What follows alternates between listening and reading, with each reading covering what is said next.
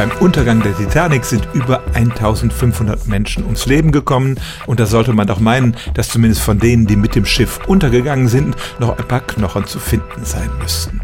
Das Wrack wurde erst 1985 gefunden. James Cameron, der Regisseur des Titanic-Films, hat es 33 Mal mit einer Tauchkapsel besucht und tatsächlich wurden bei keinem Tauchgang bisher irgendwelche Knochen gefunden.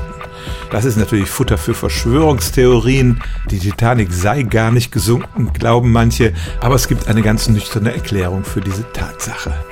Man muss davon ausgehen, dass sich sofort Fische und andere im Wasser lebende Tiere über die Leichen hergemacht haben, aber warum sind keine Knochen vorhanden?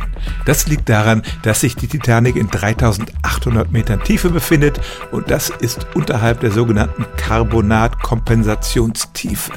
Diese Grenze liegt bei etwa 1000 Metern und unterhalb dieser Tiefe überlebt kein Calciumcarbonat, es wird vom Wasser aufgelöst.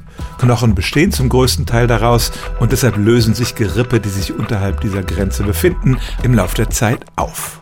Und weil zwischen dem Untergang der Titanic und ihrer Wiederentdeckung eine so lange Zeit vergangen ist, muss man tatsächlich davon ausgehen, dass sich alle sterblichen Überreste der Passagiere in dieser Zeit aufgelöst haben.